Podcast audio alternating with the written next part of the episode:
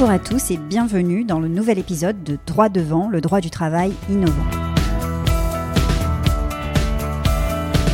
Droit devant, c'est un podcast consacré au droit social et c'est ma manière de vous livrer des conseils concrets sur cette matière technique et mouvante qu'est le droit du travail. Ces épisodes vous aident à faire face aux enjeux de votre carrière professionnelle et à adopter les bons réflexes.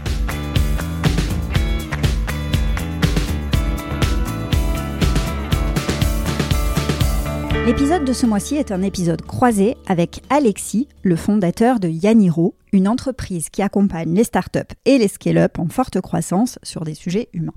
Un épisode Human Factor slash droit devant où l'on a parlé des outils qui permettent de fidéliser, de motiver et d'embarquer les collaborateurs dans l'entreprise. Alors des outils juridiques, évidemment, que j'explique au micro d'Alexis, comme la rémunération variable, quelle est la différence entre une prime discrétionnaire et une prime sur objectif, quels sont les risques à fixer des objectifs inatteignables ou à changer les objectifs en cours d'année? On a parlé aussi d'accord d'intéressement, de BSPCE, comme autant d'outils qui motivent les collaborateurs. Et ce que je trouve super intéressant dans cet épisode, ce sont les éclairages qui sont fournis par Alexis pour que ces dispositifs fonctionnent et notamment l'importance à accorder à la pédagogie. Comment sensibiliser les collaborateurs au fonctionnement de ces dispositifs et l'importance de les expliquer pour éviter toute frustration. On a aussi parlé d'outils de motivation non financiers, le télétravail, les mutuelles, les congés de formation, et aussi de transparence des rémunérations. Est-ce véritablement une bonne idée d'implanter cette transparence des rémunérations en entreprise pour motiver ses talents? Eh bien, Alexis nous livre sa version de cette pratique de plus en plus utilisée à l'appui d'un cas concret intervenu récemment. Je vous laisse découvrir cet épisode. Vous pourrez consulter les épisodes de Human Factor que je vais vous mettre en lien dans les notes du podcast. Vous pourrez aussi consulter tous leurs contenus qui sont hyper riches. Et on peut retrouver Alexis très actif sur LinkedIn. Enfin, et avant de laisser place à cet épisode, eh bien n'oubliez pas de nous laisser une note 5 étoiles sur iTunes ou encore mieux un petit témoignage. Très bonne écoute. Música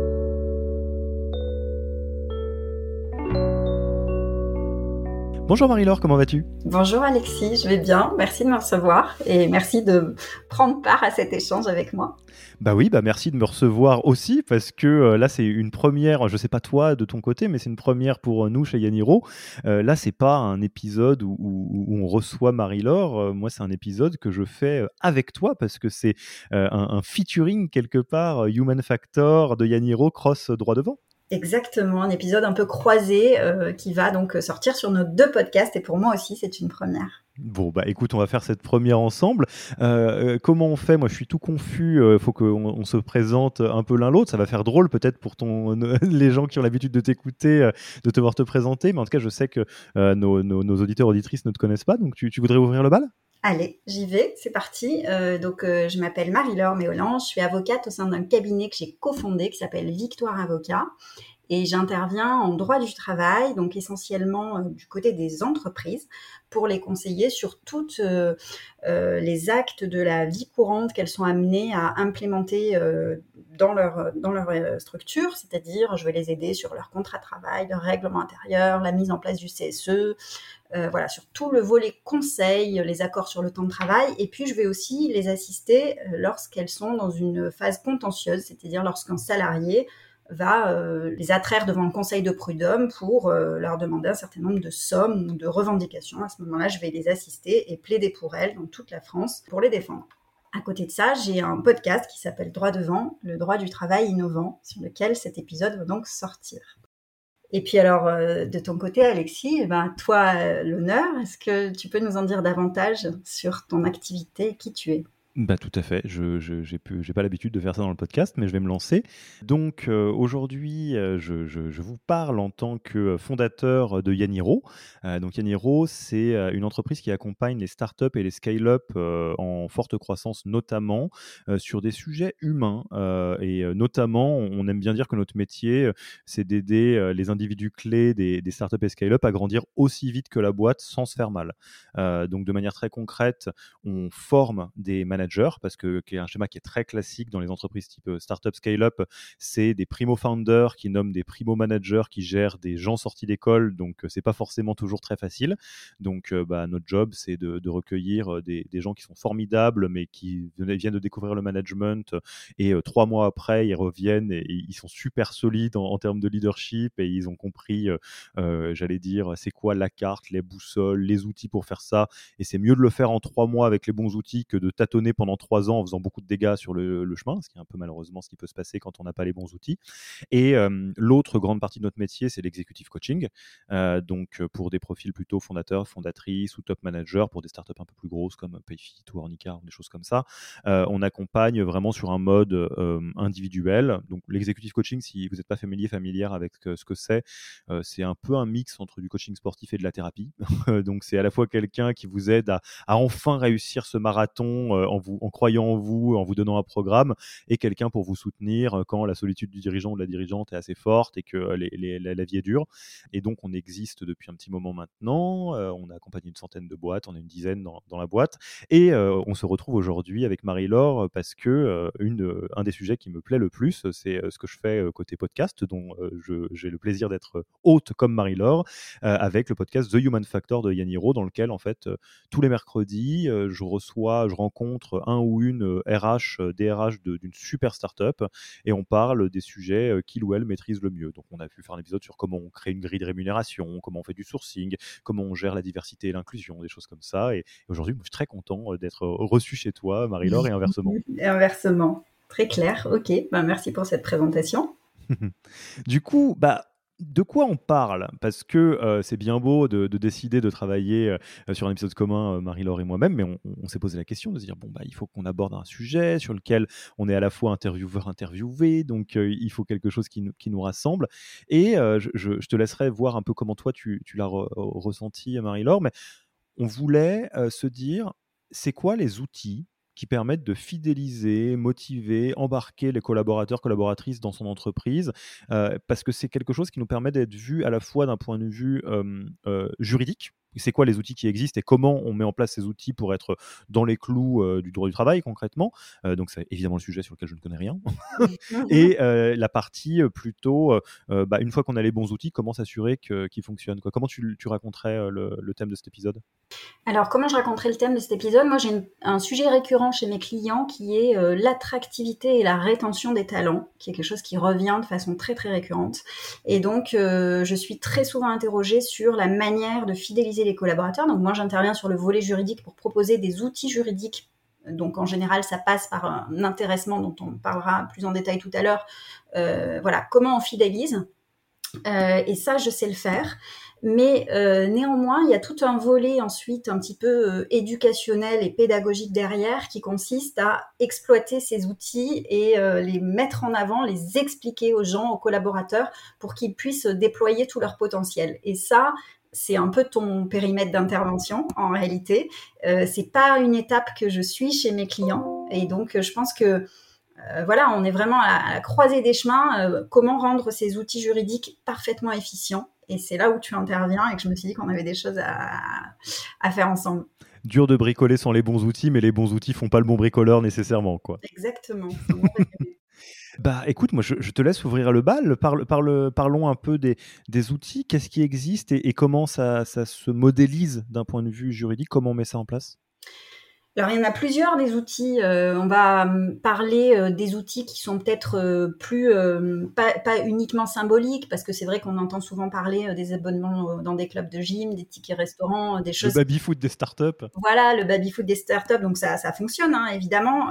mais là, on va, on va peut-être être focus sur les outils un peu juridiques qui sont de manière assez régulière euh, par les, par les entreprises que je conseille. Euh, donc on a euh, principalement les primes et les rémunérations variables, comment ça se structure, comment ça se formalise et comment ça se gère. en plus, il y a, y a, aussi un sujet qui revient régulièrement sur le devant de, de la scène, c'est les dispositifs d'intéressement et de participation. et puis enfin, il y a aussi un sujet sur les BSPCE, euh, comment ça, même chose en fait, comment ça fonctionne et à quel moment on peut proposer cette option euh, à ses collaborateurs. donc voilà, c'est un peu ce qui revient de façon régulière. Après, il y a aussi tout un tas de sujets sur lesquels j'ai vu que Human Factor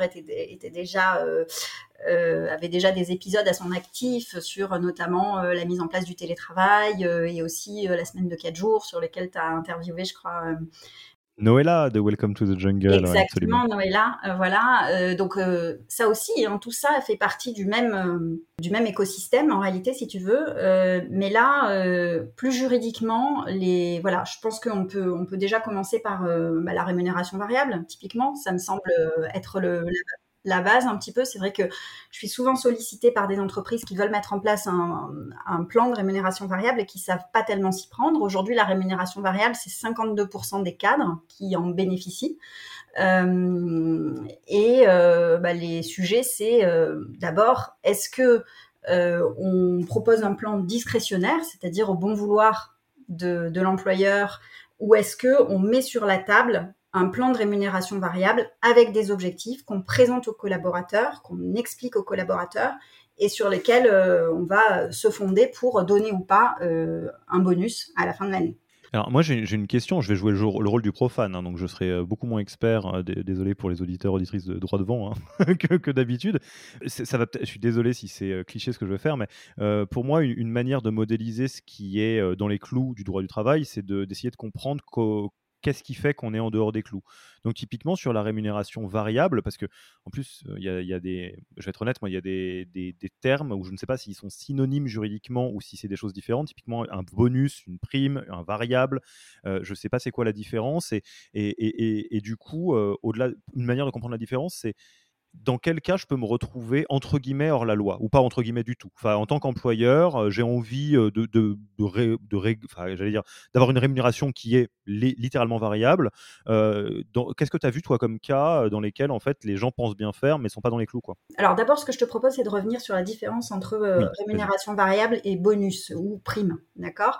Donc la rémunération variable, c'est celle qui va s'ajouter au salaire fixe. Euh, en principe, c'est ça.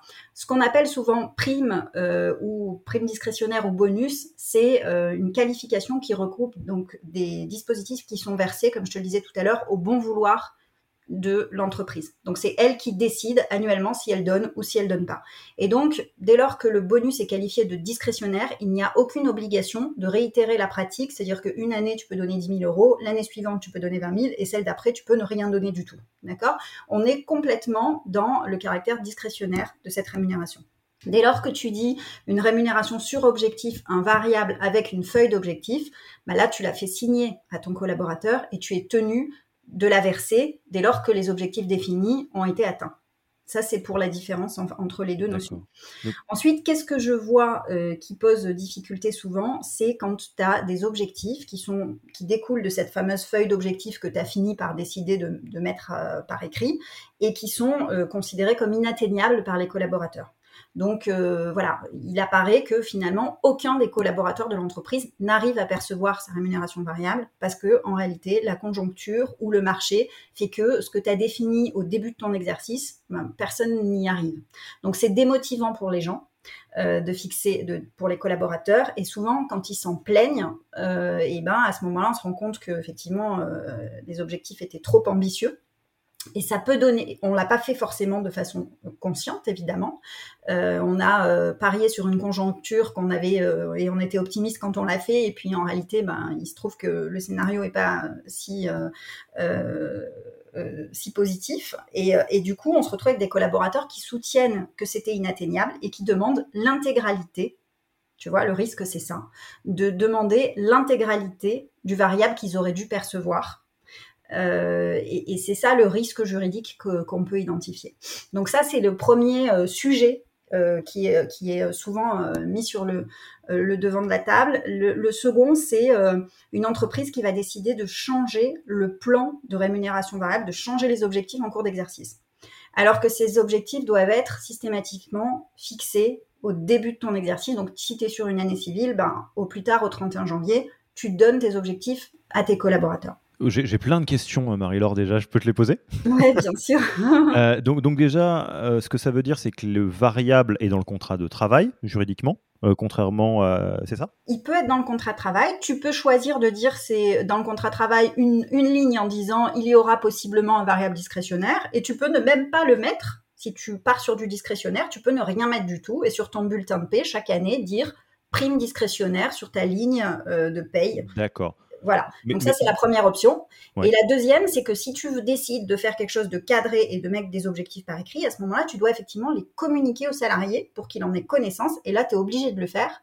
Parce que s'il n'en a pas connaissance, eh ben, il te dira après qu'il est fondé à demander l'intégralité du variable parce qu'on lui a communiqué ses objectifs trop tard dans l'exercice ou qu'on ne les lui a pas communiqués du tout. Donc, euh, quand c'est dans le contrat de travail euh, et qu'il y, a un débat, ça peut créer du contentieux. Quand on est euh, dans du discrétionnaire, c'est entre guillemets une zone, pas de non-droit, mais entre guillemets qui est floue. Quoi.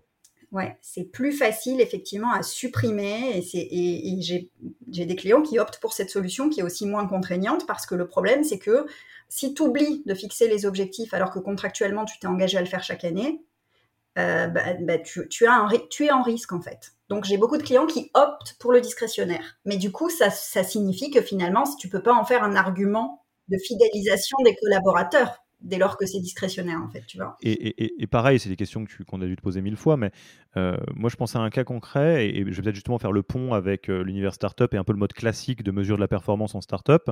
Donc, admettons, j'en sais rien, moi, je suis commercial de je sais pas quel niveau, j'ai 55K euh, annuels et 10K de variables, un truc comme ça. Et c'est dans mon contrat de travail, pour le coup ma question, c'est, et ça va avec ce que tu appelais des objectifs réalistes et réalisables et tout le débat qu'il peut avoir. la réalité, c'est qu'en tant que commercial, la notion de où se situent mes objectifs, c'est assez simple. Ça va être dans le closing, ça va être dans un chiffre d'affaires généré ou un truc comme ça, ou dans le nombre de leads générés. par contre, tu as tout à fait raison. Euh, typiquement en 2022, euh, les marchés financiers avaient le vent en poupe, euh, donc bon bah c'était plutôt facile de faire tomber des leads. En 2023, c'est pas le cas. la réalité de la manière dont les startups fixent de la performance, en général, ça va être au, quarter, enfin donc au trimestre. moi, je suis très curieux de savoir comment on crée un contrat de travail qui est solide, mais qui prend en compte le fait que les objectifs sont peut-être définis au trimestre en fonction des contingences économiques. Ce que tu peux prévoir dans ton contrat, c'est que tes objectifs seront euh, revue trimestriellement et unilatéralement fixée par la direction. Parce que tu as des, entreprises qui décident de fixer conjointement les objectifs avec les collaborateurs, c'est plus rare, mais tu as aussi des entreprises qui décident de les fixer toutes seules. Donc il, il suffit juste de prévoir dans ton contrat de travail que c'est vraiment une décision unilatérale de la direction, la fixation des objectifs. Ok, et, donc oui, dans ce cas-là, euh, euh, entre guillemets, euh, charge, vu qu'on est quand même dans le chapitre motivé, engagé, charge au manager de, s'assurer qu'on est sur des objectifs qui sont bien motivants et pas démotivants. Bah, exactement, en fait, tout est une question, on en parlera probablement tout à l'heure, mais tout est une question de confiance qui s'instaure dans la relation. Et si structurellement, sur tous tes exercices, tu fixes des chiffres qui sont parfaitement inatteignables pour tous, ce qui va se passer, c'est que les gens vont être complètement, c'est contre-productif, quoi, parce que les gens vont être démotivés. Et, du coup, tu parlais de la différence avec euh, des, euh, variables discrétionnaires, donc euh, les bonus, les primes. ça, comment c'est encadré, ou plutôt quels sont les outils juridiques que tu connais qui permettent d'encadrer ça proprement? Parce que c'est sûr que s'il y a juste une petite ligne dans la, job description qui dit vous aurez des sous peut-être de temps en temps et on verra quand, ça marche moins bien pour engager tout le monde. Et d'ailleurs, à l'inverse, la jurisprudence considère, donc quand je dis la jurisprudence, c'est les juridictions en France, considèrent que si tu dis que c'est discrétionnaire, mais que tu fournis une méthode de calcul, bah en fait, tu n'es plus sur le discrétionnaire, ça veut dire que tu as contractualisé le dispositif. Donc en gros, tu l'as, tu l'as euh, assuré, tu lui as donné un caractère pérenne et tu l'as, euh, comme si tu l'avais mis euh, de façon indéterminée dans le contrat de ton collaborateur. Quoi. Donc, euh, il faut vraiment euh, choisir l'option pour laquelle tu vas opter. Soit tu pars sur du discrétionnaire et, tu n'as rien d'autre que ta parole à donner à tes équipes en disant, ben voilà, si jamais on fait une super année, vous aurez, je vous le garantis, 10% de votre... Voilà, ça c'est ton discours. Et si tu le tiens et qu'au fil des années, tous les ans, ça se passe comme ça, il y a quand même des chances que les gens finissent par te croire. Et puis, à l'inverse, si tu pars sur, sur une lettre euh, d'objectif euh, qui est contractualisé, ben, à l'inverse, de la même manière, tu t'y tiens, mais il faut, il faut choisir ton, il faut choisir ta méthode de fixation, quoi. Ok, donc sur le variable, euh, le, le plus euh, robuste juridiquement, enfin contractuellement, c'est du variable de salaire, qui est donc dans le contrat de travail, et sinon c'est discrétionnaire, modulo le fait qu'effectivement, si on peut démontrer par A plus B qu'il a été dit que dans les conditions X, Y, Z, j'aurai 10% de machin, là après on peut éventuellement euh, mais encore une fois, bon, je, vais rentrer là-dedans, on n'est pas dans du contentieux, là on est plutôt dans essayer d'engager les équipes. Tu, vois autre chose euh, sur euh, la rémunération variable qui n'est pas encore l'intéressement et la participation, qui est un chapitre à part entière que tu aimerais présenter, qu'on doit savoir? Semble assez, assez clair. C'est vraiment qu'il faut se poser les questions. Tu vois, l'autre jour, j'ai un client au cabinet qui est venu me voir en me disant, mais en fait, il faut qu'on remette complètement à plat euh, notre politique de rémunération variable parce que tu vois, euh, on avait prévu, c'était un peu le premier commercial de la société. Bon, finalement, on a fait une grosse croissance derrière. Donc, le, premier, quand il est arrivé, on lui a consenti une feuille d'objectif on a dit, bah, à chaque fois que tu fais des ventes, on te verse des commissions à hauteur de 15%. Et puis, il s'est rendu compte qu'en fait, la signature du contrat, c'était bien, mais bon, c'était dans le dispositif, c'était de la, fibre optique. Euh, il était payé par les clients six mois après et encore, des fois, il y avait des incidents de paiement. Donc, finalement, on a retravaillé pour que en fait ce qui génère la rémunération variable, c'est pas la signature du contrat, mais le paiement par le client. Donc euh, après, tu as toutes ces questions aussi sur euh, si le collaborateur est absent, qu'est-ce que tu fais? Est-ce que tu lui maintiens sa, rémunération variable ou pas? Donc tu vois, il y a quand même pas mal de sujets sur lesquels il faut s'interroger en amont et bien bâtir de façon assez solide ce plan de rémunération variable avant de le déployer de façon plus large aux autres collaborateurs de l'entreprise. Donc peut-être faire une sorte de bêta-test avec euh, un collaborateur historique avant de déployer de façon plus large. Alors je, vais, prendre la balle sur ce chapitre-là, euh, euh, sur comment effectivement avec un outil qui est euh, bien, bien pensé, on, arrive à en tirer le maximum. Il y, a deux éléments qu'on voit beaucoup en, en startup, en scale-up, qui, qui, peuvent être des très bonnes idées pour, entre guillemets, j'allais dire tirer le maximum. spécifiquement sur le variable, il y a le benchmark. parce que c'est un sujet de REM en fait globalement et après il y a l'information et la clarté de l'information et, du, et de la modélisation du, de, la manière dont ça fonctionne. Le benchmark, c'est très simple. Euh, globalement, la logique, c'est euh, à partir du moment où on est sur une logique de package entre guillemets de salariés euh, avec du fixe, du variable et d'autres choses, plus on a une idée de où est-ce qu'on se situe par rapport aux autres versus avoir un peu des, des, des, idées toutes faites dans sa tête, mieux on se porte et plus c'est facile. parce que globalement, donc moi je vous conseille un outil, hein, si vous ne le connaissez pas, qui s'appelle Figures.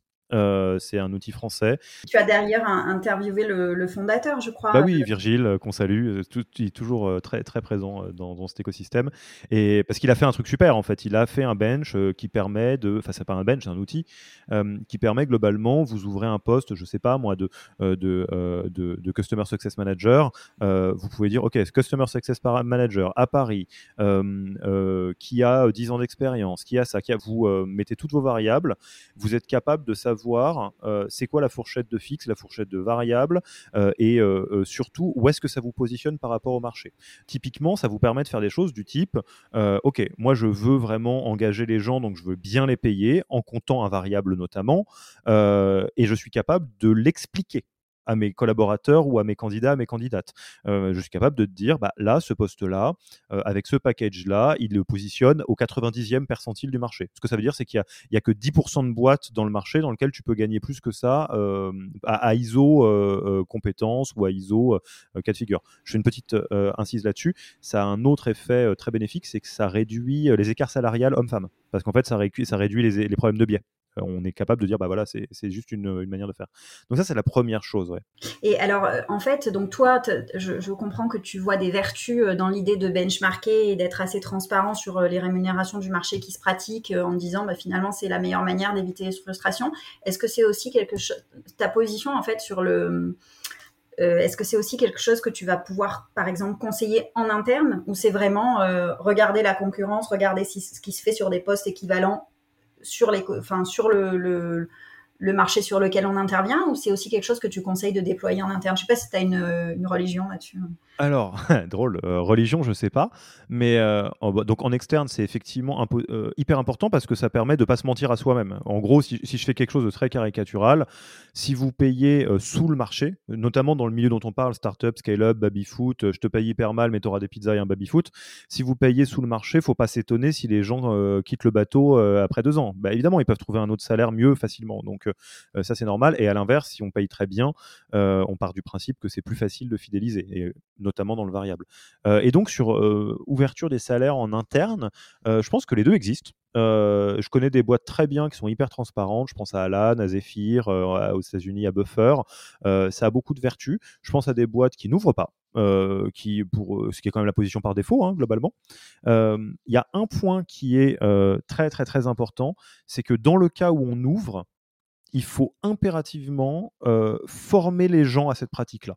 C'est-à-dire la transparence, euh, c'est pas quelque chose qui est inné si je puis dire, et c'est quelque chose qui est un principe de vie en, en collectif, sur lequel il faut que tout le monde ait les bons outils pour comprendre comment ça marche. Je vais te donner juste un exemple qui est euh, euh, euh, assez choquant, je pense, mais qui est intéressant. Une, collègue à toi, une, avocate que, j'aime beaucoup, avait pratiqué la, transparence des salaires dans son cabinet, je ne la citerai pas évidemment. Tu l'as interrogé sur le podcast. Possiblement. Et, un beau jour, en fait, donc c'est un très beau cabinet qui fonctionne très bien, ils font des trucs super, enfin elles font des trucs super, c'était que les femmes. Et un beau jour, en fait, parce qu'ils pratiquaient la transparence des salaires, donc tout le monde est très bien payé parce que tout le monde fait beaucoup de choses très très bien.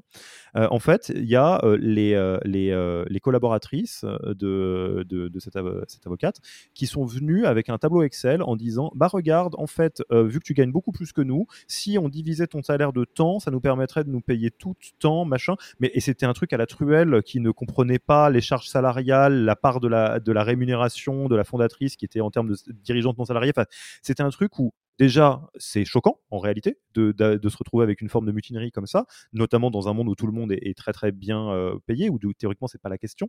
Et d'autre part, c'est là où je parlais de formation, c'est que euh, bah, tu le sais très bien, la, manière dont on modélise un salaire euh, dans un, business plan ou dans un plan de charge d'une entreprise, c'est un peu plus compliqué que juste je prends un chiffre, je le multiplie par le nombre de, jours de l'année ou de mois dans l'année. Il y a des charges, il y, a des appels de fonds, des choses comme ça.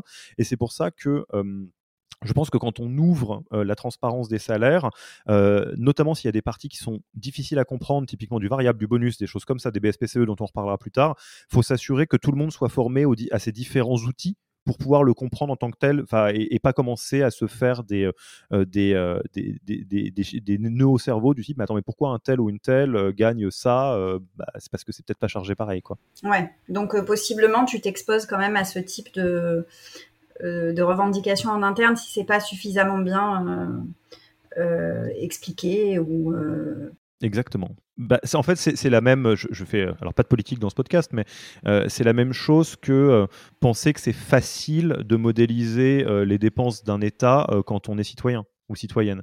Euh, on peut avoir un avis politique sur ce qui se passe, les retraites et d'autres choses comme ça, moi, évidemment. Mais par contre, j'imagine bien que c'est très compliqué de comprendre euh, où on à loup, l'argent plus la dette, des choses comme ça. Bah, quand on est chef d'entreprise, à petite échelle, c'est ça. Ouais, il y a quelque chose qui n'est pas forcément complètement monétisable, mais c'est le coût du risque, c'est-à-dire euh, les premières années où toi, tu as porté tous les risques sans savoir si ça allait fonctionner ou pas, et où tu n'as pas forcément euh, voilà, où tu t'es mis en danger sur euh, des aspects de ta vie personnelle, professionnelle, tu vois, et puis euh, les aspects que tu as, moi je le vois au sein du cabinet, hein, en termes d'activité de développement, de prospection commerciale, que, tout le monde n'a pas à, assumer par définition. Donc effectivement, c'est difficile de comparer des choses qui ne sont pas comparables. Je, te donne juste un dernier petit exemple, mais c'est rigolo. Alors nous, on essaye de faire ça en interne, le plus possible de transparence, et je pense qu'on on, nous le ça se passe bien, du coup. Nous, on a une transparence sur les, chiffres, euh, enfin, en tout cas, la, plupart des chiffres. Et, euh, mais il n'empêche qu'un tout petit peu de formation euh, peut aider. Là, par exemple, nous, si on prend le tarif horaire de coaching, donc mon associé et moi faisons un petit peu de coaching aussi, et on a plusieurs coachs, Jean Yaniro, qui font du coaching, et on a un tarif horaire qui est légèrement, mais vraiment très, très peu, plus élevé que les coachs.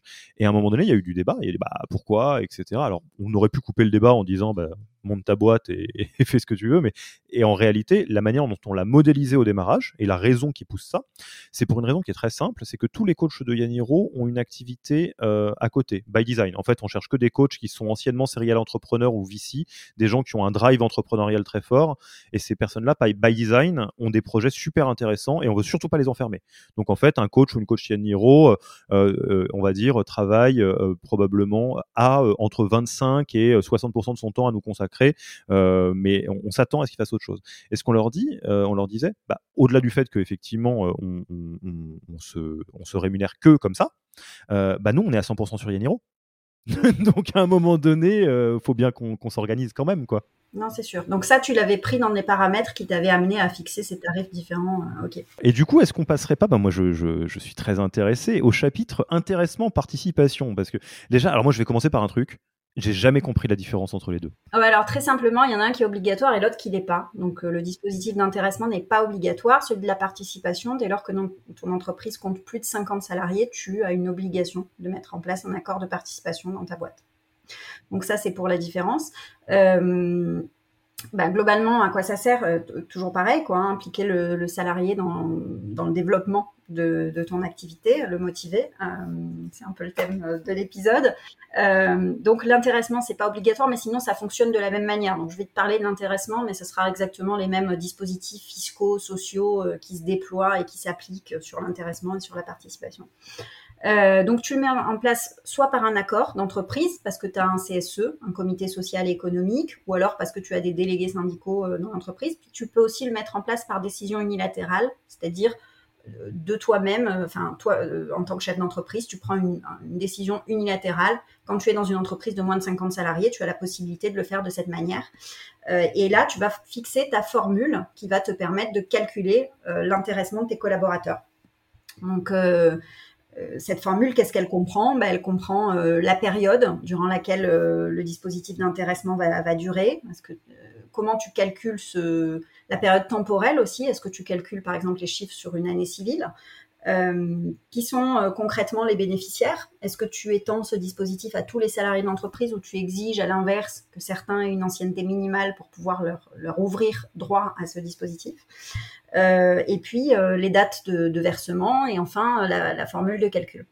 Euh, donc là aussi, pareil, ben, de la pédagogie à faire sur la manière dont fonctionne cette formule avec des, manières différentes de fonctionner. Ce qu'on retrouve globalement, c'est EBE e sur chiffre d'affaires et tu calcules comme ça. Alors si tu es supérieur à un ratio de 15%, bah, l'intéressement, tu, vas pouvoir y avoir droit. Et à l'inverse, si tu es inférieur à cette fourchette de 15%, à ce moment-là, tu n'as pas d'intéressement. Donc le principe de l'intéressement, c'est vraiment que euh, c'est optionnel. Tu n'as aucune certitude sur le fait que ça va être versé ou pas. Et, euh, alors tu disais c'est optionnel, mais il y, en a un des deux, je suis désolé, je vais oublier, qui est obligatoire. La participation. Non, mais alors le dispositif est obligatoire. En revanche, le fait de savoir si les plafonds vont être atteints et que le déclenchement de la participation va être, euh, en fait, il faut que les chiffres de l'entreprise soient suffisamment bons pour que ça te donne droit. C'est-à-dire que même si l'accord existe, c'est pas pour ça que tu vas pouvoir en tirer des bénéfices si les résultats de la boîte sont pas bons, tu vois. Oui, bien sûr. Et si on prend la participation, je vais toujours faire un peu le pirate à essayer de penser à comment on tord des dispositifs et après on va voir comment on l'utilise vraiment pour engager, évidemment. Mais c'est parce que je les connais pas bien, ces dispositifs, donc euh, j'en profite. C'est quoi les, paramètres entre guillemets, j'allais dire minimaux? Parce que si je prends, euh, euh, euh, je pense que c'est pour une très bonne raison hein, que le dispositif est obligatoire. mais est-ce qu'il y a quelque chose qui dit, bah, on va dire à partir du moment où l'entreprise fait du bénéfice, il y a participation, ou est-ce qu'il faut un certain niveau de bénéfice? Quand on dit on peut l'ouvrir à plus ou moins de personnes, est-ce que, est-ce que je peux faire un truc de sauvage où en fait j'ouvre que aux deux mandataires sociaux et du coup c'est comme des dividendes quoi? Non, alors non, c'est pas possible. Euh, dès lors que euh, tu as atteint euh, ton effectif de 50 salariés, tu dois mettre en place un dispositif qui s'applique à tout le monde en fait. Donc après, tu vas peut-être possiblement pouvoir le proratiser en incluant des paramètres qui pourraient être par exemple bah, le temps de présence sur l'exercice civil. Typiquement, si tu as des collaborateurs qui sont rentrés en cours d'année, tu vas pas leur verser euh, un intéressement ou une participation complète sur l'exercice parce que tu vas proratiser ça au temps qu'ils ont passé depuis leur arrivée. Euh, tu vas pouvoir intégrer un certain nombre de paramètres, mais il faut que ce soit des paramètres objectifs et tu peux pas réserver cet accord à une catégorie spécifique euh, qui serait constituée uniquement des dirigeants d'entreprise, par exemple. D'accord, donc oui, on, est, euh, on est sur ce, sur ce modèle-là. Tu vois autre chose que juridiquement on devrait connaître sur l'intéressement et la participation? Tu nous as donné un peu les paliers, euh, au-dessus de 50 personnes pour le déclenchement, on va dire, de la participation et intéressement potentiellement en dessous? Ce qui est, ce qui est intéressant de savoir, c'est que c'est des dispositifs qui sont assez incitatifs, notamment pour les entreprises, parce que ça va permettre, donc ces sommes qui sont versées au titre de l'intéressement et la participation sont pas assujettis à charges sociales, les charges sociales étant assez élevées en France. Voilà. Euh, donc euh, ça vient, euh, ça va venir en déduction en fait, si tu veux, de l'impôt. donc il y a un dispositif fiscal qui est quand même assez avantageux puisque tu vas déduire de ton bénéfice imposable les sommes qui ont été versées au titre de l'intéressement possiblement tu vas pouvoir euh, passer ça en provision pour investissement. Enfin, ce dispositif est très incitatif et puis euh, normalement ces sommes-là vont être soumises à l'impôt sur le revenu pour le salarié qui les perçoit, mais si tu y accoles un plan euh, d'épargne entreprise par exemple et que ces sommes sont affectées sur le PEE e derrière, tu vas pouvoir en tant que salarié échapper à l'impôt sur le revenu. Euh, donc il y a des montages aussi qui te permettent non seulement d'échapper aux cotisations sociales, mais aussi à l'impôt sur le revenu en tant que salarié. Donc c'est assez incitatif euh, pour, les, pour les entreprises et pour les collaborateurs. On, peut, euh, question vraiment idiote aussi, mais on peut mettre euh, de l'intéressement, de la participation euh, sur du chiffre d'affaires et non pas sur du bénéfice, où ces deux dispositifs sont pour du bénéfice et si on veut avoir un bonus, ça sera un bonus entre guillemets qui n'a rien à voir si on veut la coller au chiffre d'affaires? Alors en fait, il faut que ta formule, elle soit aléatoire. Il faut que tu n'aies pas de certitude que l'intéressement ou la participation va être acquis. Donc je ne sais pas si ça répond à ta question, mais en fait, il faut que il faut qu'à un moment, il y ait une incertitude sur l'acquisition sur le déclenchement de l'intéressement de la participation. D'accord. Ma question, c'était plutôt. Ça peut pas être juste 15% du chiffre d'affaires, en fait, si tu veux. D'accord, mais voilà, admettons, voilà, je fais, je sais pas, on va prendre des chiffres simples, euh, 1 million de chiffre d'affaires, mais j'ai euh, moins 100 000 euh, de résultats nets à la fin. Parce que voilà, on est d'accord que je ne peux pas déclencher un intéressement ou une participation, quelle que soit ma formule, parce que j'ai pas de bénéfice, ou est-ce que si, il y a des formules qui permettent de la coller à autre chose? Ça vient conditionner ce que je voulais dire juste après. Ouais, alors là-dessus, peut-être, quelques éléments sur comment on utilise cet outil au mieux. on est encore sur le sujet de la rémunération, évidemment, donc c'est très important de comprendre qu'à la base de la REM, il y a une philosophie de la rémunération. C'est-à-dire, c'est vraiment très important. Je reprends mon exemple de tout à l'heure.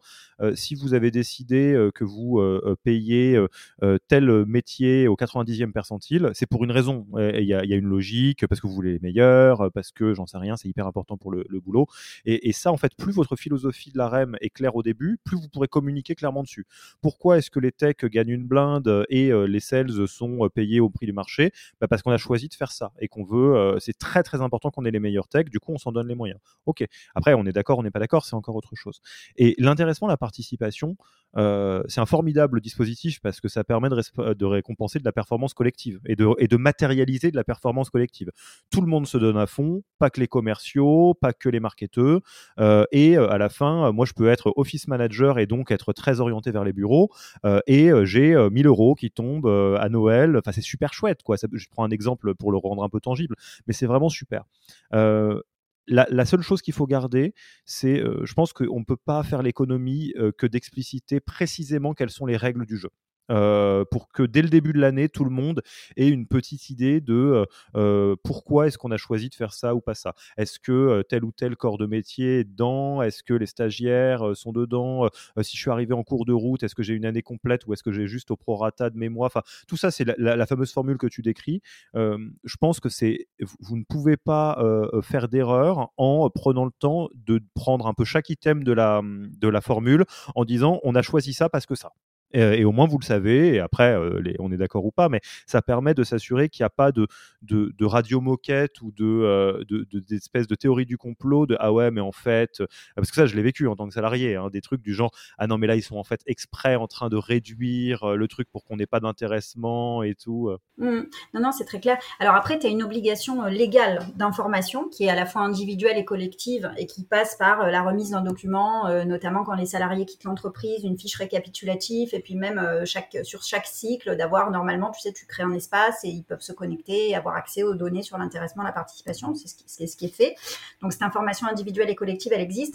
Mais effectivement, si elle ne figure que sur une interface virtuelle et que toi, tu prends pas le temps en tant que dirigeant de faire de l'explication de texte derrière, c'est compliqué. D'ailleurs, je ne sais pas si toi, euh, dans ta pratique, tu vois euh, des, entreprises qui sont câblées, enfin qui ont ces dispositifs dont on parle ensemble, c'est-à-dire des, plans de rémunération variable et peut-être des, accords d'intéressement de participation, et qui pour autant, euh, et ben finalement n'en tirent pas les bénéfices escomptés dans le sens où les collaborateurs comprennent pas tellement le sujet. Je ne sais pas si tu accompagnes ce genre d'entreprises qui ont du mal à à rendre efficients des dispositifs qu'elles se sont pour autant, pourtant donné beaucoup de mal euh, à déployer en fait.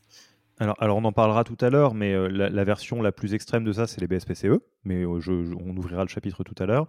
en général, les variables, c'est assez bien compris. À partir du moment où c'est, surtout quand ils sont dans le contrat de travail, qui sont bien fixés, c'est notamment, alors dans le milieu startup scale-up, c'est notamment lié au fait qu'il y a une culture des objectifs trimestriels qui est très forte. Donc en fait, vu que indépendamment du variable, on va fixer des, euh, OKR, typiquement Objective and Key Results, euh, bon bah il y a que à mettre euh, une couche de rémunération au-dessus de ça. Donc ça, ça se passe plutôt bien. intéressement et participation, c'est plus rare, mais je pense que c'est c'est pour ça que je te posais la question.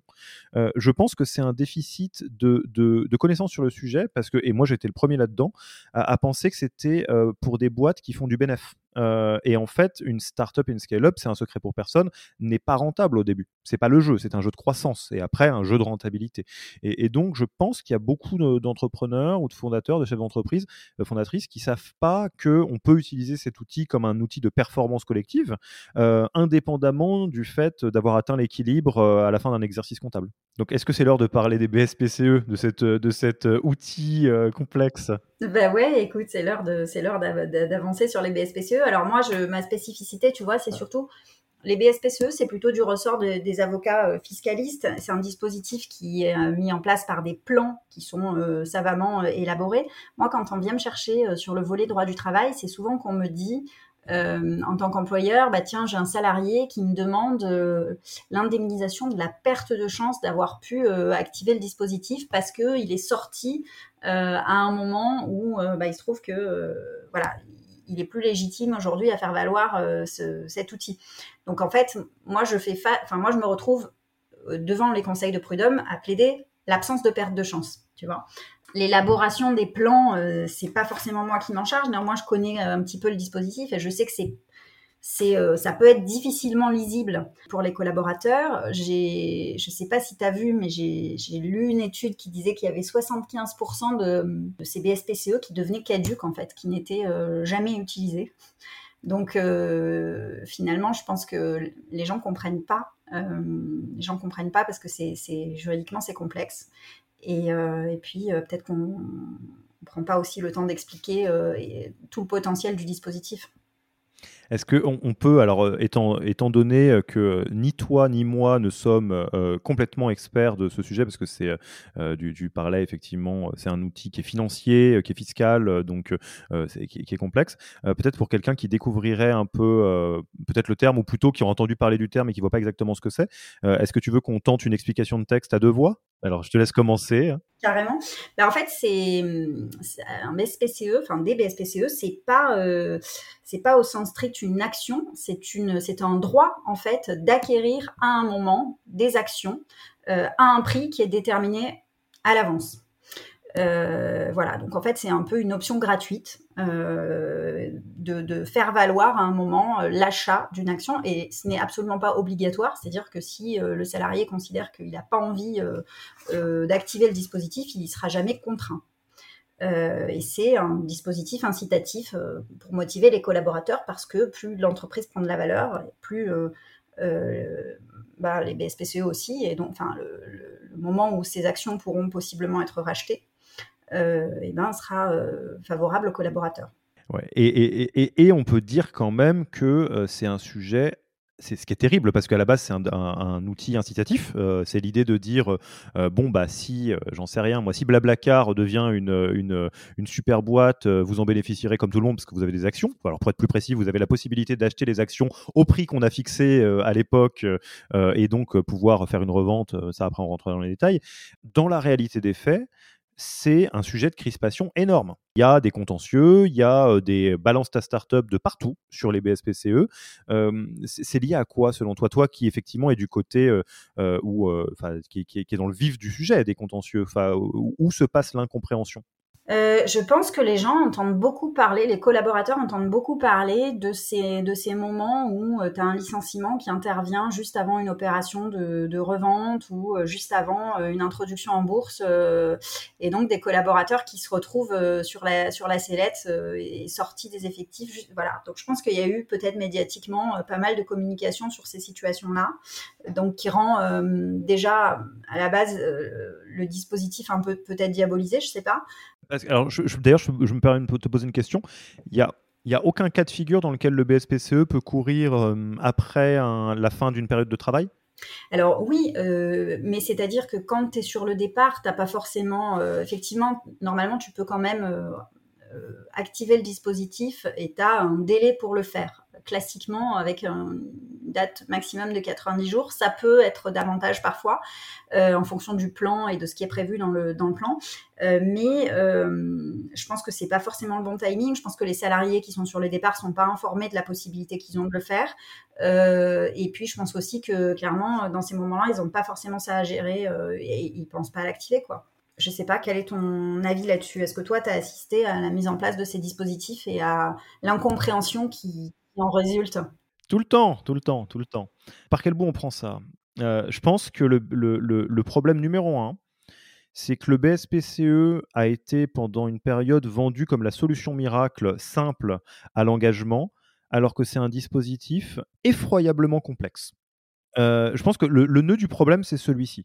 C'est qu'en gros, euh, on voit bon, bah, donner des BSPCE euh, aux, salariés, et comme ça, si la boîte réussit, ils réussissent aussi. Fin. Ça, c'est la version romantisée. En fait, à partir du moment où c'est un outil financier, qui est complexe, il rentre dans le même jeu de complexité et donc potentiellement de House of Cards et de trahison en série que tous les sujets d'actionnariat. Euh, typiquement, vous montez une, euh, une, une, SCPI euh, avec votre oncle et ça se passe mal, vous allez re-regarder les contrats, il y a mille manières de s'étriper. Bah, en fait, les, BSP, les BSPCE, c'est ça à l'échelle de toute une boîte. Donc, c'est-à-dire que, pour le dire de manière très concrète, l'erreur qui est faite, en tout cas que moi j'observe, c'est que souvent l'intention est très bonne, les contrats sont insuffisamment solides, donc, c'est-à-dire qu'on prend un truc qui passe en disant ça ira bien. Mais le problème, c'est que si on prend un truc qui passe euh, en se disant ça ira bien, bah, au moment où ça se passe mal, euh, ça se joue à qui À l'avocat ou l'avocate euh, la, plus, la plus précise dans, ses capacités à lire entre les lignes du, contrat, globalement. Donc, ça, c'est la première chose. Et deux, je pense que.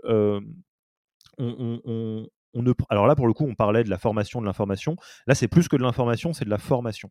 En fait, il faut arriver à, prendre le temps d'expliquer précisément à tous les collaborateurs et collaboratrices qu'est-ce que c'est que des BSPCE, comment ça marche, euh, et euh, euh, en gros, qu'est-ce qui se passe dans quelle situation et qu'est-ce que ça donne comme modélisation. Parce que je vous donne quelques exemples assez simples de, de, de, ce qui peut être un quiproquo ou une forme de lost in translation qui va créer de la crispation inutile, alors qu'à l'origine, c'est un, un outil d'incentive.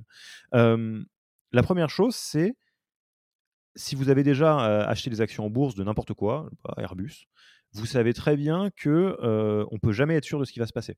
on achète une action, est-ce que ça va monter? Est-ce que ça va baissant? Est-ce que ça machin? On n'en sait rien. Euh, et, bien malin qui peut le dire. Donc en fait, le problème, c'est que si on le met dans un plan de, perks, donc d'avantages, et qu'on le présente essentiellement comme tel, on oublie la variable aléatoire et on crée de la déception. Euh, ouais, mais en fait, euh, j'ai des actions PayFit, etc. Trop cool, c'est trop bien. PayFit, ça a le vent en poupe. ouais, mais en fait, bah, ça s'est pas passé comme je voulais, et du coup, mes actions, elles valent rien. Bah oui, Bien sûr, bah, bah, comme, comme dans la vraie vie, en fait, on ne peut pas le savoir. Il y a l'aléatoire. Donc ça, c'est la première chose. la deuxième chose, c'est, ne faut pas oublier, alors c'est un détail, hein, mais que c'est des actions et c'est assez rare, et tu me diras si tu connais d'autres cas de figure, mais les actions ne sont pas toujours gratuites. C'est souvent une, proposition d'achat d'actions à un tarif avantageux. Mais pour certaines personnes, même ce tarif avantageux, c'est pas possible en fait. Et, ça, ça crée un sentiment d'être lésé alors qu'à l'origine, c'est une option de dispositif qui ne peut pas être euh, prévue comme absolument tu vas devenir riche une fois qu'on part en, bourse. Quoi. Et... Oui, parce que c'est vrai qu'en fait, comme on le met souvent dans la même catégorie que les actions, quand on parle de tout ça, en réalité, on se dit qu'on te donne peut-être des actions. Je ne sais pas, je sais pas d'où vient l'incompréhension, hein, mais, mais, en réalité, ce n'est oui, rien, d'autre qu'un droit d'acheter des actions à un prix privilégié, en fait. Enfin, de devenir actionnaire à un moment, sans l'être au début, mais, tout à fait. mais de le devenir postérieurement à un prix convenu d'avance en fait. Et, c'est là où c'est euh, en fait euh, euh, très très particulier et où on mélange une casquette et donc une, posture de salarié avec une casquette et une posture d'investisseur, c'est que je prends ma casquette de salarié. Voilà, je, je prends Payfit tout à l'heure et je vais prendre Conto par exemple. si on me dit ah t'as des BSPCE parce que t'as un super job et tout et que Conto a ouvert ses BSPCE, très bien, cool dans ma tête, si on me dit pas plus que ça, je vais me dire, bah cool, quand euh, Conto va être, euh, et d'ailleurs je sais même pas trop exactement comment, mais je me dis, je vais bien faire de l'argent à un moment donné, sans, me poser la question est-ce que c'est une acquisition, une introduction en bourse, tous les trucs très compliqués euh, de la finance. si après, à un moment donné, on me dit, parce que j'ai pas lu le truc en détail, ok, tu, peux avoir tes actions Conto, par contre, bah, le prix auquel tu l'as fixé pour ton pool d'actions, c'est 10 000 euros. Je veux dire, quoi Tu veux que je donne 10 000 euros à Conto, moi, salarié? Bah oui, parce que en tant qu'investisseur, c'est de l'investissement à partir euh, d'argent que tu mets, quoi. Euh, et, c'est là où il peut y avoir beaucoup euh, d'incompréhension. Donc, peut-être un conseil, parce que c'est quand même un formidable outil, hein, les BSPCE.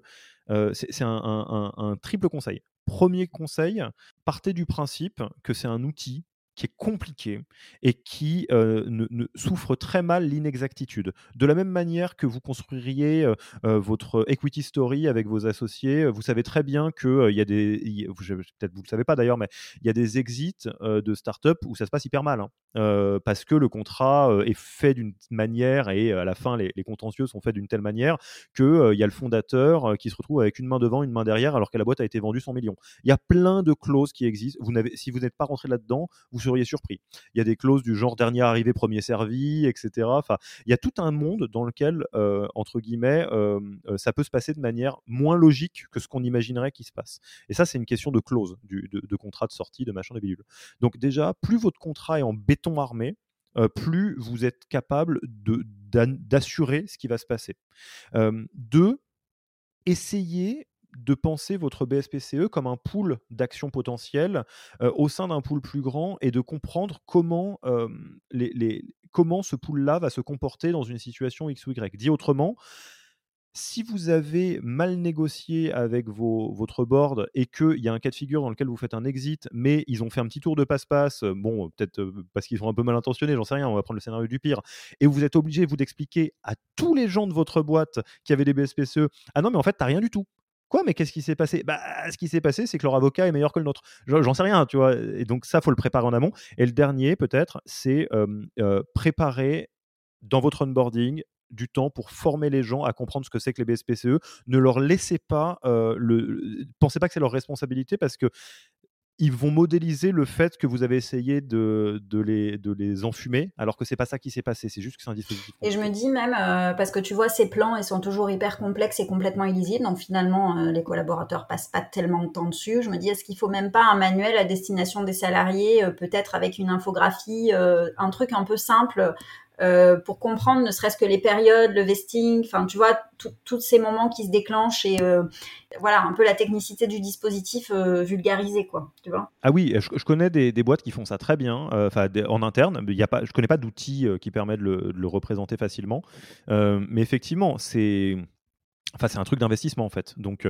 euh, typiquement le vesting, si vous savez pas ce que ça veut dire, c'est normal parce que c'est un, terme d'investissement, mais vous devez savoir ce que c'est parce que sinon euh, euh, vous allez vous retrouver dans une situation à pas trop comprendre ce qui s'est passé. Et même, je vous donne juste un exemple, la boîte à laquelle je pense, dès qu'il y a une nouvelle levée de fonds ou qu'il y a donc du mouvement dans le pool d'actions, ils expliquent ce que ça veut dire pour les BSPCE. Donc voilà, là il y a eu une dilution, donc ça veut dire que nous autres fondateurs, on se retrouve avec tel mouvement, donc ça veut dire que dans le pool d'actions de BSPCE, c'est à tel mouvement mais vu que la valo de la boîte est passée à temps, voilà ce que ça veut dire. Oui, c'est ça, parce qu'en fait, euh, si tu veux, entre les tours de table, les, les salariés n'ont pas forcément la valeur, enfin, il peut se passer du temps entre les tours de table, et pendant cette période temporelle, les gens savent pas, en fait, euh, comment évolue le, euh, la valeur de ce dispositif dont possiblement ils peuvent bénéficier, en fait, tu vois. Mais euh, pour, finir sur une note très très positive, euh, pour prendre une entreprise que, tout le monde connaît, euh, et bah, je peux en parler parce que c'est public, Litchi, euh, donc, qui a été monté par euh, Céline Lazorte. Euh, c'est une, une, entreprise dans laquelle il y avait des BSPCE ouverts. Je ne sais pas si c'est des BSPCE ou un autre outil, mais en gros, une, ouverture des, des, des actions aux, salariés, dans lequel les BSPCE étaient très, très, très ouverts à beaucoup de monde. Et donc, le moment où il y a eu une sortie de Litchi qui a été rachetée, il y a eu une vraie fête avec tout le monde parce que tout le monde a, quelque part eu la manifestation de tout ce beau, de ce travail pendant des années. Donc, c'est vraiment des jolis moments d'entreprise aussi. Du coup, alors toi, comment tu, interviens? Tu es sollicité typiquement sur ce genre de, sujet, c'est-à-dire euh, euh, aider à euh, faire de la pédagogie auprès des collaborateurs, auprès des ou former les managers à expliciter ces dispositifs? Est-ce qu'on sollicite sur ces sujets-là? Alors, euh, c'est rigolo, pas du tout. je rencontre euh, beaucoup de, DRH, de founders, d'experts de, la finance, et donc on, est très exposé, je dirais, à ça. Je suis très exposé à ça. Mais en revanche, ce qui est un peu en, en, creux, euh, et, la raison pour laquelle moi je suis ravi de, faire cet épisode avec toi, c'est qu'il y a deux grosses parties de notre métier. Notre, euh, la première, c'est euh, d'essayer de, faire en sorte que tout le monde, d'un point de vue leadership, dans une startup ou une scale-up, soit à 100% de son potentiel. donc, soit un excellent leader, excellente leader. Et ça, ça passe par deux choses. Ça passe par une compréhension, enfin plein de choses, mais deux choses qui nous concernent là. une compréhension très forte du contexte dans lequel on est et donc du contexte dans lequel est la boîte, et de comprendre comment fonctionnent les leviers pour engager ces équipes et des leviers qui soient sains. Euh, l'idée, c'est euh, vraiment de, de, de, de, comprendre ça. Et typiquement, euh, la rémunération, les packages, le variable, ça fait partie des outils. Je donne juste un exemple. Euh, moi, j'ai eu un, CEO en coaching euh, qui me disait, je vais, le citer, hein, il me disait, Alexis, je suis épuisé, là j'ai l'impression qu'on brûle des phénix. Alors, je trouvais l'expression rigolote, donc je me disais bah, qu'est-ce que ça veut dire? Il me disait bah, on a des profils qui sont incroyables, on recrute super bien, mais on n'arrive pas à grandir, passer tel, tu vois, 50 personnes, je crois, parce que après ils finissent par partir. Et qu'est-ce que je fais mal en tant que manager? Qu'est-ce que je fais mal en tant que leader Qu'est-ce que, je, peux en comprendre? J'accède à sa requête, hein, on était en coaching, quoi. Donc imaginez, je sais pas si je suis du côté coach sportif ou thérapeute, mais un, des un peu des deux, parce que c'était triste. Et en fait, on cherche, on cherche, on cherche, il réfléchit, c'est quelqu'un qui se met beaucoup en question, euh, remet beaucoup en question. Et en fait, à un moment donné, je dis, mais cette personne, elle est, elle est payée comment par rapport au marché là? Ah, euh, bah en fait, ouais, non, machin, il, rentre un peu dans, sur un petit chemin de traverse, et je fais, et elle part pourquoi? Ah, mais non, et en fait, on ouvre deux portes. La première, c'est que ce, ce, fondateur ne fait pas d'exit interview, donc en fait ne sait pas quand quelqu'un part pourquoi, est pourquoi les gens partent, parce que ça lui fait mal émotionnellement, enfin tout un tas de sujets qu'on a vu en coaching du coup après. Euh, et le deuxième, c'est que les gens sont euh, pas bien payés. En gros, pour le dire autrement, c'est très facile de trouver un job mieux payé ailleurs. Euh, dans, ce job-là. Et là, dans ces cas-là, on dézoome la, position de dirigeant et de manager en intégrant toutes les données. Et je disais donc à cette personne-là, euh, non mais la première chose, c'est ça, c'est un sujet de coaching. Faut faire des exit interviews parce que c'est ce qui te permet de comprendre ce qui motive ou démotive tes collaborateurs et collaboratrices. Parce qu'en fait, plutôt que de réfléchir à euh, qu'est-ce que je peux faire pour mes collabs, bah faut leur demander. C'est là où typiquement on fait des bonnes actions plutôt qu'un baby-foot. Ça, c'est la, caricature startup. Alors en fait, tout le monde est en burn-out, mais moi je pense qu'un baby-foot, ça va les aider. Non, tu vas demander aux gens ce, qui, ce, qui, se passe et, essayer de comprendre. Euh, et l'autre partie, c'est oui, bah, la REM ou, les variables, c'est des outils d'engagement comme les autres et euh, ça fait partie du job d'un dirigeant, d'une dirigeante ou d'un manager que de comprendre comment, qu'est-ce que je peux faire pour engager mes équipes ou qu'est-ce qui peut démotiver mes équipes. Et c'est plutôt dans cette partie-là qu'on est, enfin qu'on connaît ces, ces outils-là. Et quand tu veux intervenir dans la vie de l'entreprise, est-ce que tu as je ne sais pas si tu as réussi à identifier un moment particulier où on fait appel à toi de façon structurelle parce que on est dans un moment de la vie de l'entreprise et de la croissance qui fait que euh, tu as des demandes récurrentes à ce stade-là, ou en fait ça peut venir à tout moment, il n'y a pas forcément de règles que tu as réussi à dégager euh, jusqu'à... Euh... nous, c'est... alors j'ai deux cas de figure auxquels je vais donner des petits noms charmants. Il y a un cas de figure, c'est le cas que je vais appeler Aide-nous à passer from good to great. Donc aide-nous à passer en NBA. En fait, donc là, la boîte, elle va faire je sais pas, une 50 personnes, 100 personnes, un truc comme ça. ils sont super bons, ils sont super bons, super bonnes, tout le monde est super doué, mais on sent qu'on n'est pas au niveau NBA. Ce qui est normal pour passer from good to great, donc de bon à excellent, c'est du boulot quand même. et là, en fait, on vient aider les dirigeants, les dirigeantes à passer ce cap, on vient former les managers pour qu'ils soient vraiment des relais hyper forts de l'entreprise et on les aide à passer au cap du dessus. Donc typiquement, j'en parlais, Payfit, on les connaît très bien parce que voilà, on les accompagne depuis 4 ans et au début, ils n'étaient pas comme ils sont maintenant. Et, c'est vraiment fantastique de regarder ça. Euh, quand ils sont déjà great, en général, ils n'ont plus besoin de nous. Ils, font autre chose. Avant good, il y a la logique de bon bah prends le temps quand même de structurer euh, et ce que j'aime bien leur dire c'est euh, si tu n'as pas levé de fonds, que tu n'es pas rentable et que tu as quelques milliers d'euros à mettre, les mets pas chez Yaniro, mets-les dans de la pub ou un commercial ou quelque chose qui rapporte des sous parce que fais déjà les, les Mais alors pour faire ce jump là, en fait, ça, ça match avec un nombre de salariés, avec un chiffre d'affaires, avec quelque chose que tu peux, une sorte de, de données un peu qui, que tu identifies en fait? Oui, en général, c'est post, alors soit post levée de fonds, soit post première rentabilité. Parce que, en fait, soit je suis rentable, donc ça veut dire que des clients croient en moi, donc ça veut dire que le modèle il marche d'une manière ou d'une autre, soit si c'est quelque chose qui est plus compliqué que ça, qui nécessite de l'investissement. Je pense à par exemple un de nos clients qui est super, c'est Pascal. alors si vous connaissez pas Pascal avec un Q, ils font des ordinateurs quantiques et en fait dans les ordinateurs quantiques, qui est un sujet que vous connaissez, qui est très très très dans le futur, bah, le fleuron est français et c'est Pascal. Et c'est une boîte fantastique. Donc eux, ils sont évidemment pas rentables, euh, ils sont encore en train de faire de la recherche. Mais par contre, ils ont levé des fonds, beaucoup, euh, ce qui veut dire qu'il y a des gens qui font, leur font confiance. Donc c'est probablement le marqueur numéro un. Et le deuxième cas, c'est les crises de croissance. Les crises de croissance, ouais. Ouais. Ce qui sont nombreux. Ouais. et donc là, qui peuvent se, produire à tout type de, de stade de la vie de l'entreprise, quoi. Oui, et puis c'est, mais, ça a tendance à être un peu toujours les mêmes. Hein. Euh, globalement, dans les crises de croissance très classiques en start-up ou en scale-up, il y a les conflits associés. Euh, où nous on arrive juste avant les avocats. on essaye de rabibocher tout le monde euh, euh, et, ou d'aligner tout le monde, parce qu'évidemment c'est très dur, et ça c'est peut-être un des plus grands tabous de l'écosystème Startup Scale-Up. Tu as une casquette de médiateur en fait, ouais c'est ça Tu as fait une formation en médiation on, connaît, on, connaît, bien ces outils effectivement qu'on utilise en plus de ceux du coaching, mais on, on, ne fera pas de la médiation au sens bah, qui est l'étape d'après en fait concrètement, ça après on, passe la main. Il y a un un, très très grand classique qui est le moment où on se rend compte que, je vais dire les choses de manière très, pas très gentille, mais où les, les, managers sont pas bons du tout. ce que je disais, en fait, on, a des gens qui sont super bons, mais en, en, contributeur, en contributrice individuelle. La boîte grossit, on les nomme managers parce que c'est les meilleurs. Le problème, c'est que le management, c'est un skill set qui est très compliqué à, à apprendre et qui est long et où les erreurs coûtent très cher. Et en fait, il y a d'un coup, on se réveille, on se dit attends, mais qu'est-ce qui s'est passé? La performance a baissé, le turnover a augmenté. Euh, je commence à avoir des histoires peut-être sur Balance la startup dans lesquelles est plus grave et on comprend pas. On s'est dit mais c'est bizarre. Attends, Riri, Fifi et Loulou, c'était les meilleurs de la boîte. On les a mis en manager et en fait ça se passe pas bien. Oui, c'est parce qu'il faut les former. Euh, donc ça, c'est un classique de crise de croissance aussi. Ok, donc euh, ben, écoute, euh, on est en train de se dire que l'intéressement, le variable, la participation, tous ces, toutes ces données-là, ça suffit pas finalement.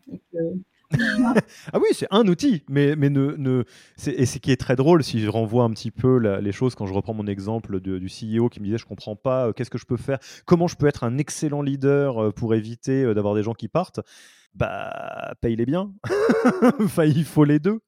Euh, et je pense qu'effectivement, c'est c'est important. Peut-être on, on, en a, on va pas faire un, épisode entier, je pense, euh, là-dessus, parce que ça serait encore un autre sujet, mais on, peut peut-être dire qu'il y a des outils de motivation euh, qui sont non financiers peut-être par exemple la politique de télétravail.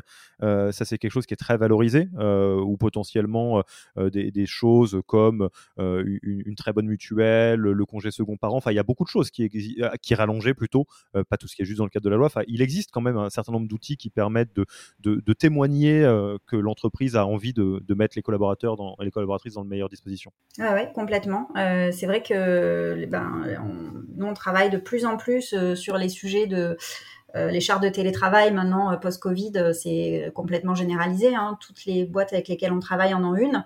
Il y a de plus en plus de sujets qui même, d'entreprises qui même déploient ça sur des dispositifs à l'étranger pour donner encore plus de souplesse à la mobilité de leurs collaborateurs. et puis, on voit aussi se développer, là on est en train de travailler avec une entreprise au cabinet sur la semaine de 4 jours. Ça aussi, c'est des, dispositifs d'organisation du temps de travail hyper intéressants euh, qui permettent d'être complètement euh, motivants pour les collaborateurs. Je crois qu'il y a 65% des, euh, salariés, ce qui est finalement pas énorme en fait. 65% des salariés qui s'y disent favorables. Donc sans doute qu'ils voient aussi possiblement des, écueils et une charge de travail condensée et assez synthétique sur les, jours restants. Je ne sais pas si c'est ça les interrogations, mais en tout cas, quand même globalement, il y a un accueil assez favorable à ces, organisations du temps de travail euh, et, du fonctionnement de un peu nouvelles qui peuvent véhiculer une image plus moderne et plus attractive. Oui, tout à fait. Parce que j'en parlais, euh, hasard complet, mais j'étais en coaching avec un CEO juste avant euh, cette interview et euh, on en parlait, on me posait la question. Je, considère vraiment que une politique de, travail à distance bien faite, bien ficelée, qui est juste, qui permet aux, collaborateurs, collaboratrices d'avoir de la flexibilité, parce qu'on n'y pense pas, mais le remote, c'est ce qui permet à des jeunes parents de passer du temps avec leurs enfants, c'est ce qui permet à des gens qui habitent loin de ne pas passer leur vie dans les transports, ça permet à des gens qui ont des passions qui prennent un peu de temps. Je sais pas, on parlait de marathon, je dois faire, un, préparer un marathon, je dois courir beaucoup, bon bah voilà.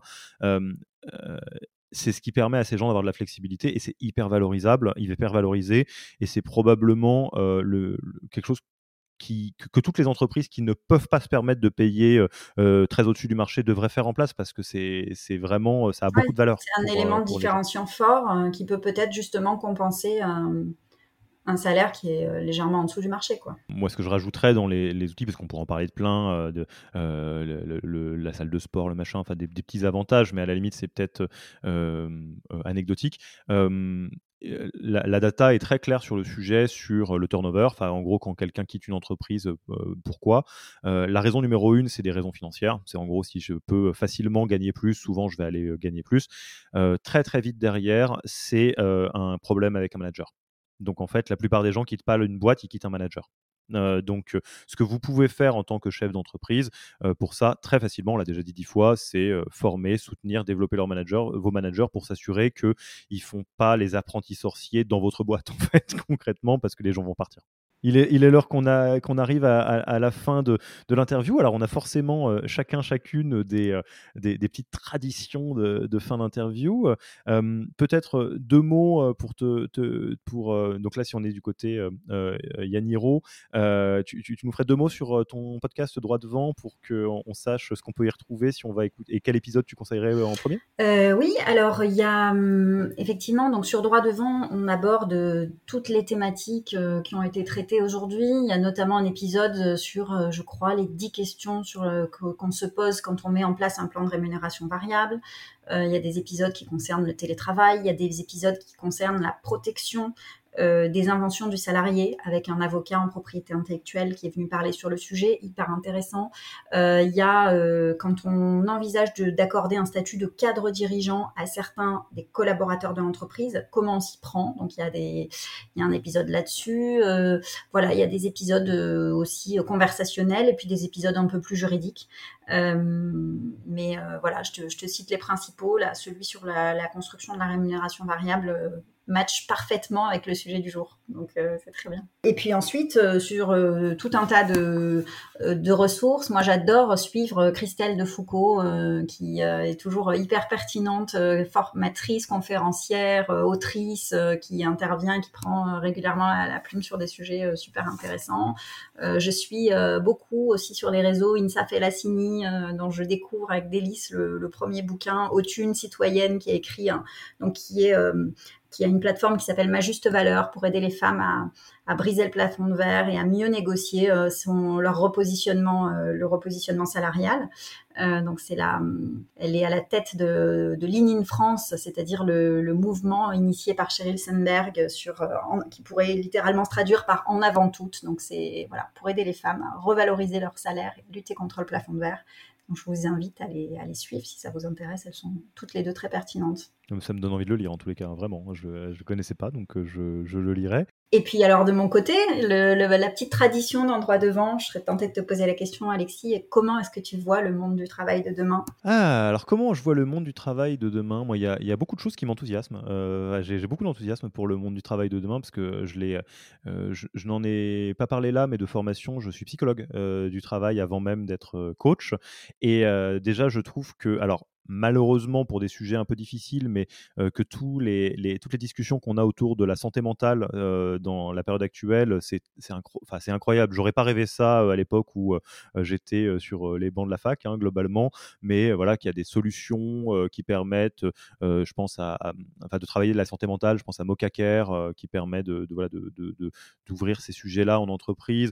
le fait que ça devient quelque chose de moins tabou, dont on peut parler, je trouve ça formidable. Donc ça, c'est vraiment sur la, la santé mentale pure et dure autre chose que je trouve très intéressant, c'est, alors je suis forcément teinté de l'écosystème Startup Scale-up, mais il y a des environnements, ce n'est pas le cas du tout de tous les environnements du travail dans lesquels je pense que le rapport de pouvoir entre employeur et employé c'est même pas qu'il s'équilibre, c'est qu'il devient plus lisible. Euh, moi, je suis de 88, je viens de la génération euh, qui a été élevée par les guignols de l'info où on m'a dit euh, bon bah t'auras le chômage.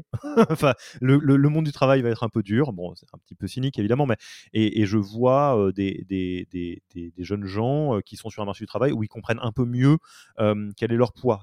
Est-ce qu'ils sont désirables? Est-ce qu'ils sont sur des compétences sur les qui ont besoin d'être complétées pour être désirables dans le monde du travail? Donc quelque chose qui est un peu plus bah oui, qui comprend un peu la danse avec l'employeur et ça, ça me ravit beaucoup, notamment parce que ça permet des, choses que je trouve fantastiques en France, comme le fait d'avoir des, voies de développement qui sont peut-être un peu différentes de l'élitisme à la française qu'on connaît. et ça continue, hein, c'est bien. Moi, j'ai beaucoup d'amis polytechniciens, je sais qu'ils sont fantastiques, hein, mais qui est des gens qui peuvent se dire ah bah moi en fait, j'ai pas beaucoup d'études, mais j'ai quand même fondé quelque chose de super. Moi, je trouve ça très bien. et peut-être pour pour terminer sur quelque chose qui est entre les deux, euh, pour euh, peut-être un, point d'attention. je trouve ça très bien que le monde du travail se flexibilise, que ce soit avec le remote ou avec la flexibilité de certains contrats de travail. Il y a des gens qui recourent à, du travail partiel, qui, je pense, un truc qui est pour, pour autant très répandu en Suisse ou en Allemagne, par exemple, travailler au 4-5e, au 3-5e. Et c'est vachement bien parce que ça permet d'avoir des vies qui sont équilibrées différemment et, et ça, c'est formidable. des gens qui s'adonnent à une vie en freelance ou des choses comme ça et ça, c'est super point d'attention quand même. Euh, je pense que c'est important d'être très vigilant, euh, de voir où commence la flexibilité qui crée beaucoup de valeur et où commence la précarisation euh, du travail. Et je pense que voilà, en France, on a une tradition de d'essayer de, faire en sorte que, ce soit un pays dans lequel il, fait bon travailler, avec tout ce que ça crée des fois comme point de, de bras de fer entre la, entre la, France et la France.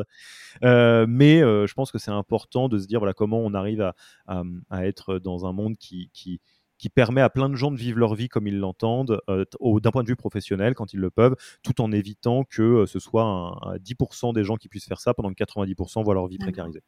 Ok, et eh ben écoute, euh, merci beaucoup pour cette, cette vision que tu nous partages et puis merci pour cette, cet échange. J'ai beaucoup aimé cet épisode croisé, donc voilà. Merci beaucoup pour cette première d'épisode croisé, Marie-Laure. Euh, et puis, bah, donc, euh, droit devant, si vous voulez découvrir Marie-Laure. Euh, et puis, bah, The Human Factor de Yaniro, si vous voulez découvrir la suite des épisodes. Et puis, bah, on se dit à la prochaine.